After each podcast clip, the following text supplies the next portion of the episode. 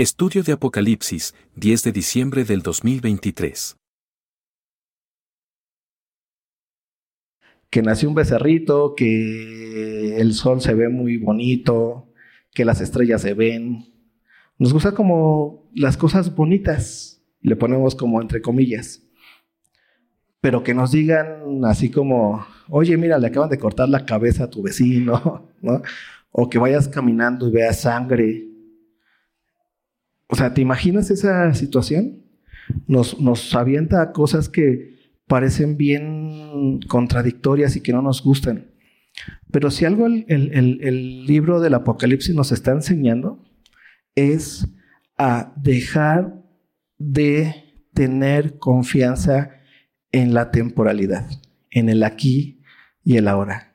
Lo que el Apocalipsis nos está enseñando y nos está revelando es que aunque vivamos en un lugar bien bonito, bien hermoso, con, con parques y con, eh, con árboles que dan mucha fruta y que ahí están cada temporada, eso no muestra sino que este tiempo se acaba.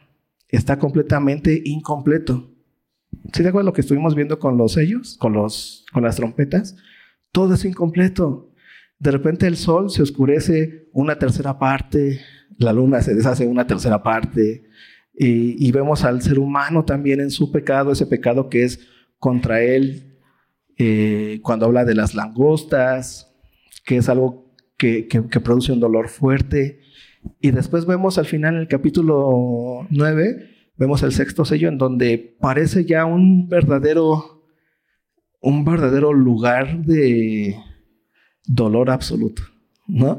Donde hay demonios que se lanzan y que van matando a las personas y que eso es, eh, hay fuego, azufre, hay un dolor impresionante y no es otra cosa que el, el Apocalipsis nos está enseñando que este tiempo está acabando.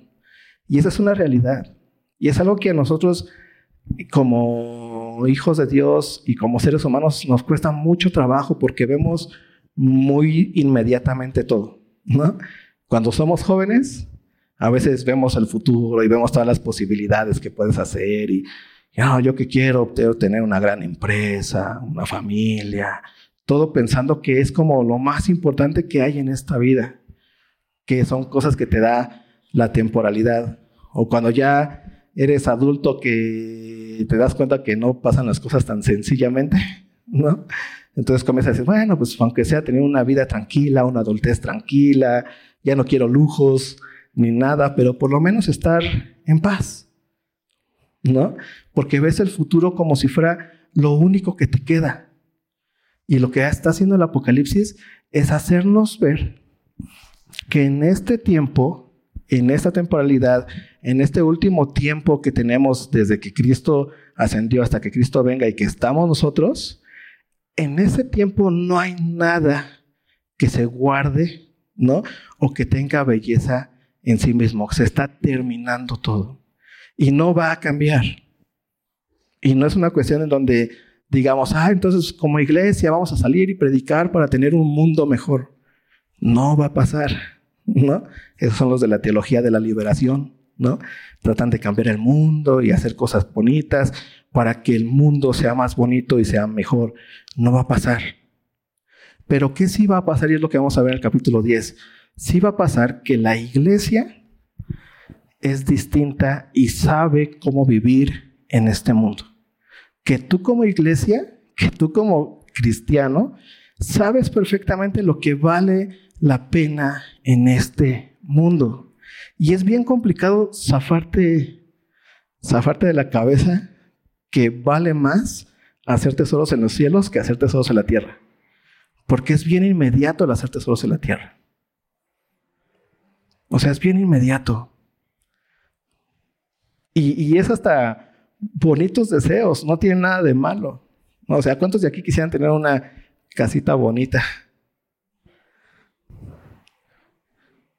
Nos gustaría. ¿Y, no está, está mal eso? No, pero la respuesta del Apocalipsis es, pero eso se termina, hijo. Está padre está bien. No estás haciendo, pensando cosas malas. No es tu carne la que te está llevando a ser avaricioso y esas cosas. No. Pero yo, pero el Apocalipsis te muestra que Cristo quiere que nos demos cuenta que eso, aunque tenga apariencia de bonito, se acaba y se va a terminar aquí. No hay, no va a ser eterno. Y que hay algo más importante, que es el hecho de ser lo que eres en Cristo Jesús. Y vamos a ver un poquito hoy acerca de eso. ¿Vale? Capítulo 10.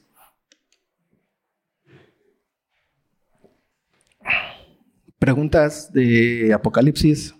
¿Qué significa Apocalipsis?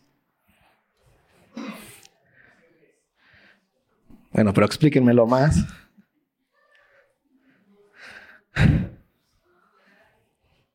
El Apocalipsis es que nos muestra lo que está oculto. ¿Te das cuenta? Si te estamos, estás entendiendo el Apocalipsis ahorita, te estás dando cuenta cómo nos muestra lo que está oculto en aquello que la temporalidad le da un gran valor. Un gran valor. Pero el Apocalipsis, ¿qué hace? Te muestra lo que realmente hay ahí abajo. Y lo que hay ahí abajo es un tiempo finito que está por concluir porque Cristo viene. Viene. Es una realidad que a veces nos cuesta trabajo porque parece que ya tardó un montón de tiempo. ¿No? Por eso el apóstol dice, no, no sean como muchos que tienen su venida como tardanza, sino teman su venida como bendición y como misericordia de Dios para el ser humano. ¿Sí? Entonces, es bien importante esto. Apocalipsis nos muestra en la temporalidad, en este tiempo en el que vivimos, tú y yo, aquello que está oculto en la apariencia. ¿Sí? En la apariencia del sol parece que está perfecto y queremos que siga así y parece que el trigo dio todo lo que tenía que dar o las cosas van bien, ¿no? Y que esto no se va a acabar y porque el mar es grandísimo, pero el Apocalipsis nos dice, ¿sabes qué? Esto está convulsionándose todos los días. Y cada vez que tú sales y ves el sol, no es que te vuelvas amargado, si no sales y ves el sol, ya no vas a decir, ay, qué bonito sol. No, es un recordar, Cristo viene. Eso tiene un fin. Eso que parece bonito tiene un fin, pero hay algo que resplandece más allá de la temporalidad. ¿Y qué es eso que resplandece más allá de la, de temporalidad? Cristo. ¿Sí? Por eso somos cristianos. Capítulo 10. Después de esta, de, esta trompeta tan horrible en donde ve lo que dice el versículo 20 del capítulo 9. Y los otros hombres que no fueron muertos con estas plagas, ni aún así se arrepintieron de las obras de sus manos, ni dejaron de adorar a los demonios. Eh, ahí yo me perdí.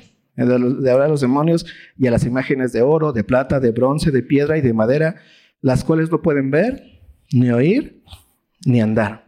Y no se arrepintieron de sus homicidios, ni de sus hechicerías, ni de su fornicación, ni de sus hurtos. Eso es la temporalidad. El pecado está y está, y ya entendemos que el pecado es no tomar en cuenta a Dios, y cuando no tomas en cuenta a Dios o piensas que sabes más que Dios, entonces haces de tu idea, ¿no? Tu Dios, tu ídolo. Si Dios dice por acá, y tú dices, no, por acá, ¿a quién le estás sirviendo? A tu idea, ¿no? Así se crean los ídolos. Y esa es la raíz del pecado. Y por eso vivimos en una sociedad como la que vivimos. Y otra vez, ahí se encuentra esos momentos hermosos de apariencia. Si has visto de repente esas grandes noticias cuando ocurre el chismorrerío de, ah, pero mira, tan bonita familia que se veía.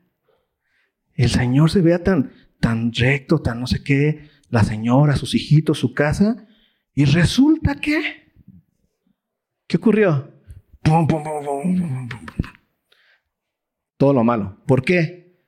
Porque en la apariencia no existe la bondad. Están completamente regidos por el pecado. Y ni aún así, aunque les duela el pecado, aunque estén mal, se arrepienten. Y arrepentirse es reconocer que Jesucristo es el Señor. ¿Sí? Pueden arrepentirse tal vez de, que, ay, mataron a una persona. Bueno, pues ya me voy a volver más humanista, pero no reconociendo que Jesucristo es el Señor. ¿Qué es lo que Dios quiere? Que reconozcamos que Jesucristo es quién? El Señor. ¿Qué es lo que te da, te traslada de muerte a vida? Cristo es el Señor. ¿Sí? Por eso aquí no existe la ética, ni la moral, ni esas cosas. Existe una nueva vida, una nueva naturaleza. Estabas muertos en delitos y pecados y ahora estás vivo en quién? En Cristo Jesús. ¿Sí? Y eso pasó. Y eso va a pasar y eso va a seguir pasando hasta que Cristo venga. Pero ¿cómo nosotros vamos a vivir en este mundo? ¿Cómo? Y aquí se encuentra el capítulo 10, versículo 1. Dice, vi descender del cielo a otro ángel fuerte, envuelto en una nube, con el arco iris sobre su cabeza, y su rostro era como el sol, y sus pies como columnas de fuego. ¿Te acuerdas más o menos una imagen parecida a esta que hayamos leído? ¿Cuál es? Cuando se describe a quién? Al Cordero de Dios. ¿Sí? En los primeros capítulos. Con esa, con eso, con esa. Bueno, vamos, capítulo 2. Perdón, capítulo 1.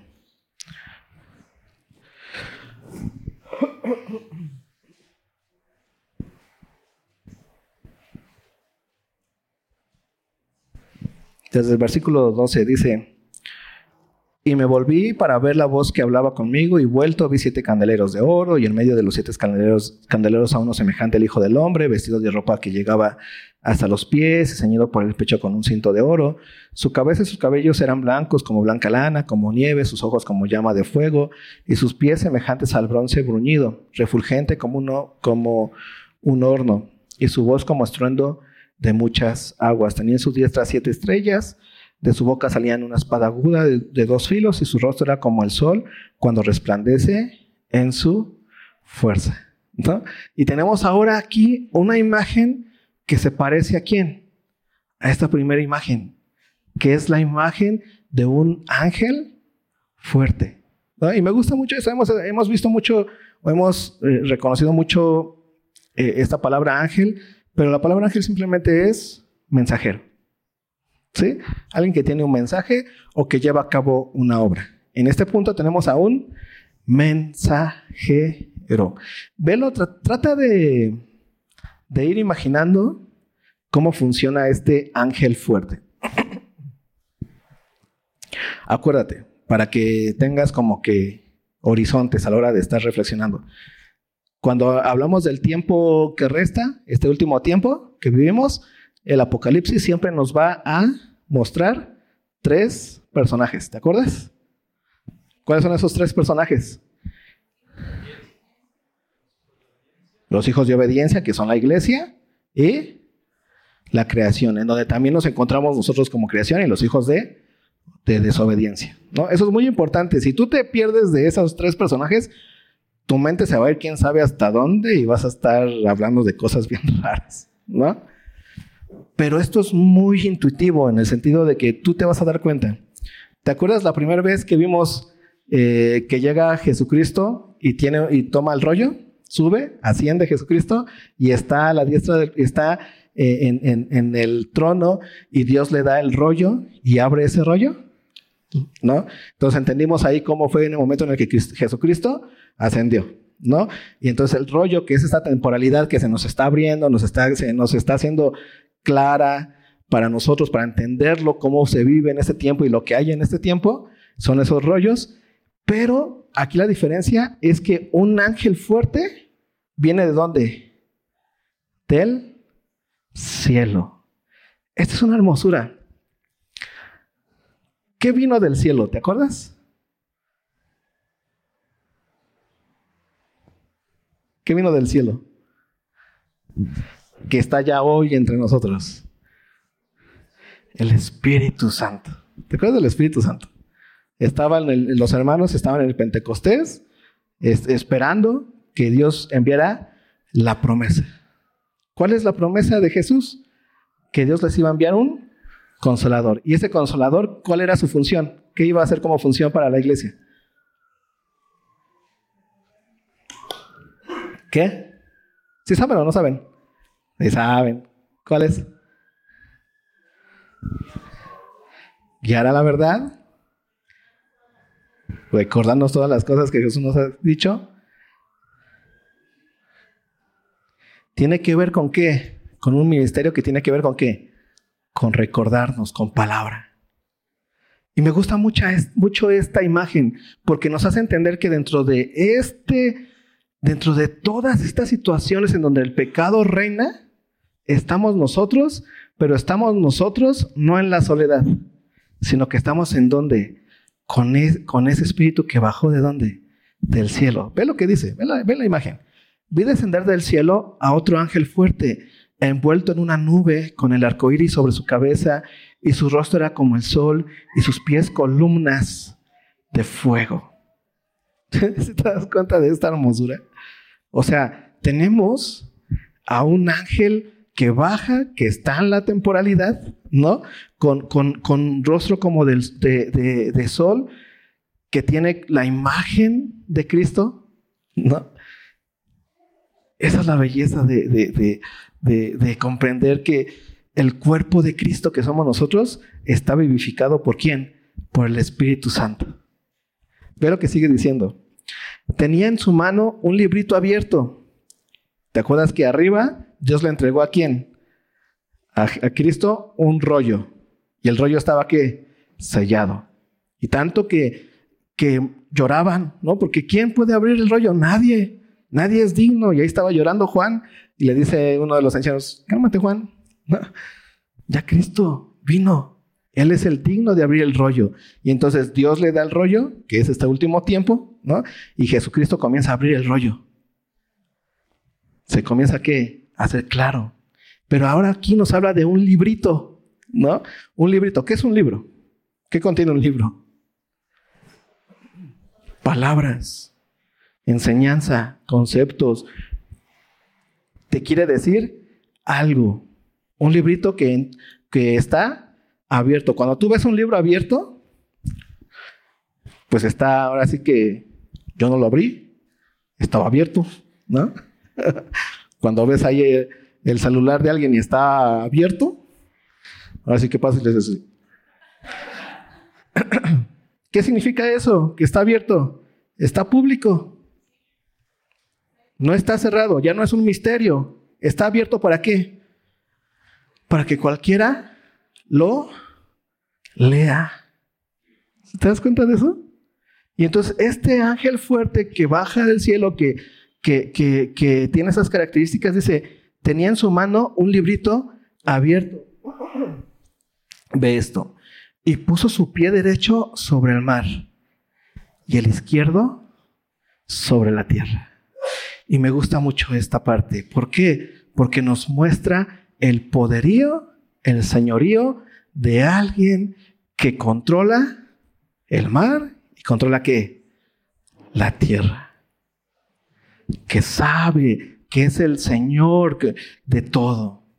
¿Sí? Y tenemos esta capacidad para ir entendiendo lo que la iglesia es y el poder que tenemos en Cristo Jesús en este mundo. Te vas a dar cuenta. Ve lo que sigue diciendo.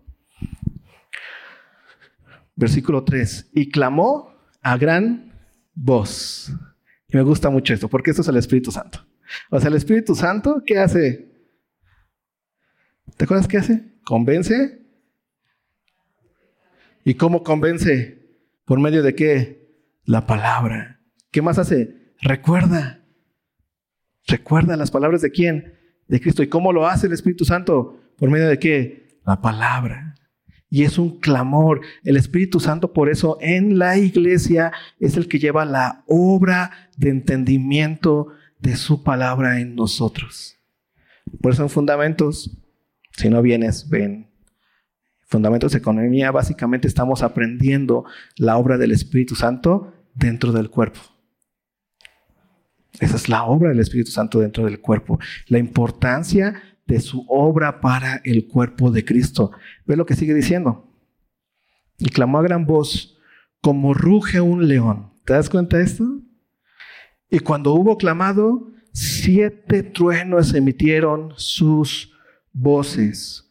Cuando los siete truenos hubieron emitido sus voces, yo iba a escribir, pero oí una voz del cielo que me decía, sella las cosas que los siete truenos han dicho y no las escribas. Se escuchó de este, de, de este ser, ¿no? Poderoso, eh, Señor absoluto, un clamor como de león, como de siete truenos. ¿Te, imaginas el poder de eso? ¿Alguna vez has pasado por o has ido manejando y tienes un tráiler al lado y te pita? ¿Cómo te espanta? ¿Y eso qué es un tráiler? ¿O has escuchado de repente un trueno muy cercano? ¿Qué sientes? Es, un, es algo que se te impone, es algo que no puedes decir, ay, ¿qué habrá pasado? No, es algo que hasta hizo mover las ventanas no está oculto, está completamente que abierto, dice la verdad absoluta, ¿no? Y entonces aquí clama, dice algo y Juan lo va a escribir, pero me encanta también la otra parte. Le dice, no lo escribas. ¿Y qué hace Juan? No lo escribe. ¿Y qué dijo? Pues no nos importa. ¿Por qué? Pues porque Dios literalmente dijo, no lo digas. Guárdalo. ¿Quién sí se lo supo? Pues el Juan. ya después le, le, preguntarás. Así que no te metas en eso. ¿Qué habrás dicho? Porque uno se meten ahí y se van, quién sabe qué. Así que, así como a él le dijeron que en él, a nosotros es también un Nel. ¿no? Versículo 5.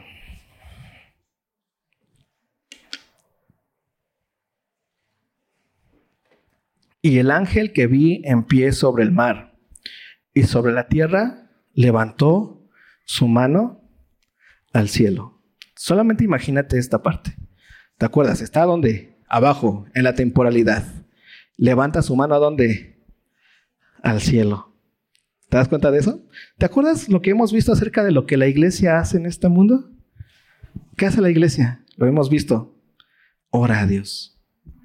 Habla a Dios escucha las palabras de Dios y sale de su boca que adoración, un hacia, adoración, orar hacia, decir palabras hacia quién, hacia Dios. Y son esas palabras que, suben al altar, ¿no? Como olor fragante hacia quién, hacia Dios. Son esas palabras que hace la iglesia. La iglesia ora y es capaz de orar por sus enemigos. La iglesia tiene una relación con Dios, ora a Dios por medio del Espíritu Santo. Y entonces vemos otra vez aquí claramente esa relación de estamos en la tierra y Dios está en el cielo, pero ¿qué hacemos? Adoramos.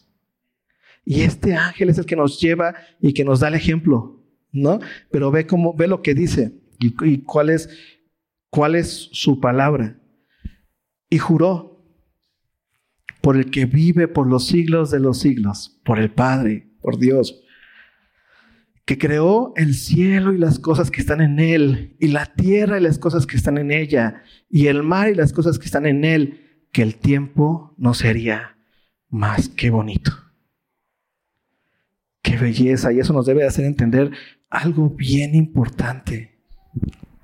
Este juramento que hace al Rey de Reyes, al Creador del universo, al que lleva a cabo la obra, al, que hizo la tierra, al que hizo todas las cosas que existen en el tiempo. ¿Qué dice? El tiempo se va a acabar. No existirá más. Después de esto, ¿qué va a haber? Eternidad. Y entonces otra vez nos está recordando la importancia de que entendamos como iglesia la esperanza que tenemos en Cristo Jesús. Y por eso una y otra vez es el consejo, hermanos. La iglesia, tu realidad en Cristo Jesús, no es un juego. Dios está diciendo el tiempo no será más. Cristo no es, no es la perlita que faltaba en tu corona de gran vida. Ya tienes todo esto y esto y esto y aquello. Y Cristo, y bien Cristo con mi familia. No. Todo eso que tú te imaginas que es lo más hermoso que puedes tener en este, obtener en este mundo, nos va a ser más. ¿Quién es el único que va a quedar? ¿Quién es el único que es, que era y que será? Es Cristo, es la vida eterna que tienes.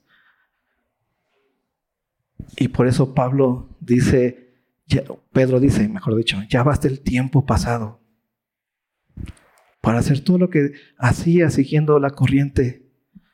¿Ahora qué? Edifica, haz tesoros en dónde? En el cielo. Por eso es importante eso. Por eso no, es religión este, este tema. Por eso no, no, no, vienes aquí a que te hablemos de moral, ni, ni vienes aquí a que te ayudemos a que tengas una mejor vida emocional. Ni a que salgas de tus, de tus vicios. Venimos a que te des cuenta que Cristo venció la temporalidad, la muerte y el pecado, y que todo esto va a terminar y que Cristo nos ha preparado un lugar para donde Él, Él está, nosotros también estemos. Para que tú puedas comenzar a ver la banalidad de este tiempo. Por más hermoso que esté tu árbol de aguacates, es vano el tiempo no será más. Pero habrá que tierra nueva, cuerpo, cielos nuevos y tendremos un, una carne nueva, completamente eterna. Ese es nuestro destino, esa es nuestra realidad. Y tú te vas a dar cuenta cuando comiences a entender eso, cómo vas a aprender a vivir en libertad en este mundo, porque lo que nos agarra, lo que son, es como una ancla cada día en nuestra vida es el pensar que aquí es, aquí y el ahora es lo real. Es lo que, lo que tiene completa eternidad. Eso no es así. La eternidad está en quién? En Cristo. Por eso este, e, e, e, este mensajero clama y, le, y jura. ¿A quién jura? Al Rey de Reyes, Señor de Señores. El tiempo no será más. ¿Te das cuenta de la condena que le acaba de meter al templo? De eso que parece que es el todo para nosotros. De eso que tanto amamos y cuidamos. De eso que tanto queremos y queremos construir en el tiempo. No, pues en cinco años ya voy a tener mi casita y, y ahí te vas. ¿Por qué? Porque parece que el tiempo es lo que le da el valor a todo. Nos rige todo el tiempo, el tiempo. o sea, de repente, ¿por qué valoras más una amistad que otra? Pues por el tiempo. Pensamos que el tiempo es el rey. Y no. El Espíritu Santo nos hace entender que nosotros podemos valorar de una forma, de la misma forma, la amistad de alguien que tienes un día, que tienes 20 años. ¿Por qué? Por el amor que procede de la fuente de tu nueva vida que es en Cristo Jesús, no por el tiempo. ¿Por qué valoramos las cosas? Por el tiempo. Es que este carrito me salió bien bueno. ¿Por qué? Pues ya tengo cinco años y no se me ha descomponido. Descompuesto, ya sé que sí, descompuesto. Pero lo dije para que se rieran, pero no les cayó mi mi bromita. Pero piénsalo, el tiempo no será más. Y cada vez que tú edificas al tiempo, le estás echando, le estás echando ganitas al tiempo, estás dejando flaco lo eterno. No estás haciendo tesoros reales tesoros eternos. Ve lo que sigue diciendo. El tiempo no sería más, sino que en los días de la voz del séptimo ángel, cuando él comience a, tocar la trompeta, el misterio de Dios se consumará, como él lo anunció a sus siervos, los profetas. ¿Y qué nos está diciendo aquí? Que Dios cumple todas sus promesas. Tú estás aquí porque Dios cumplió su promesa. ¿De enviar a quién? ¿Sí sabes que estás aquí por eso? Si no, pues mejor vete a ver el partido de fútbol algo así. Usarías mejor tu tiempo. O vete a leer un libro de, no sé, de quien quieras. Pero tú estás aquí porque Dios en Cristo cumplió su promesa. ¿Y cuál era su promesa? Que iba a cumplir su propósito para el ser humano. ¿Y cuál es el propósito para el ser humano? Que en Cristo seamos que santos y sin mancha. Y eso es la iglesia. ¿Y por qué la iglesia ahora tiene esa, ser, ese ser santo y sin mancha? Porque Cristo cumplió su promesa. ¿Y cuál era su promesa?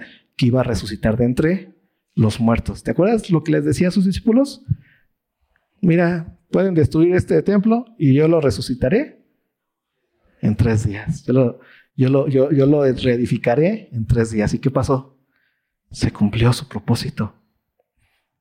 Y Cristo resucitó. ¿Y qué pasó entonces? Ascendió al cielo. Y comienza el último tiempo este que vivimos. ¿Cuándo va a ocurrir? ¿Cuándo va a acabar? Cuando Cristo venga. Y es inminente que Cristo viene. ¿Por qué? Porque ya nos envió a su mensajero. ¿Quién es su mensajero? El Espíritu Santo, Consolador, Dios, el Espíritu Santo. Es inminente, es real. No estamos jugando a la iglesita. Por eso aquí la iglesia no es el lugar donde tú vienes a, tener, a, componer tu vida. Porque hoy vivimos mucho de eso, ¿no? De los coach de vida, así como tienes, hay coach de gimnasio, solo necesitas un coach de vida, el paso no sé qué de de los alcohólicos anónimos, ¿no? Pues, reconoce a un ser superior y ve y tiene relación con un ser superior. Nosotros no hablamos de eso. Nosotros hablamos de que Dios en Cristo cumplió su promesa. Cristo murió, resucitó, está vivo, está en la diestra del Padre y nosotros en Él somos su cuerpo. Por medio del Espíritu Santo tenemos su autoridad y su poder para ser testigos de quién es Él y esperamos, no en este cuerpo, las cosas que en este mundo nos da, sino esperamos su regreso, para que donde, nosotros, donde Él esté, nosotros también estemos. No tenemos ninguna esperanza en este mundo. No tenemos ninguna gloria en este mundo. No tenemos ningún asidero en este mundo. Porque el tiempo va a terminar. ¿Te das cuenta? Porque Dios cumple sus promesas. Versículo 8. La voz que oí del cielo habló otra vez conmigo y dijo, ve y toma el librito que está abierto en la mano del ángel que está en pie sobre el mar y sobre la tierra. Y fui al ángel diciéndole que me diese el librito. Y él me dijo, toma y cómelo y te amargará el vientre, pero en tu boca será dulce como la miel. Entonces tomé el librito de la mano del ángel y lo comí, y era dulce en mi boca como la miel, pero cuando lo hube comido, amargó mi vientre.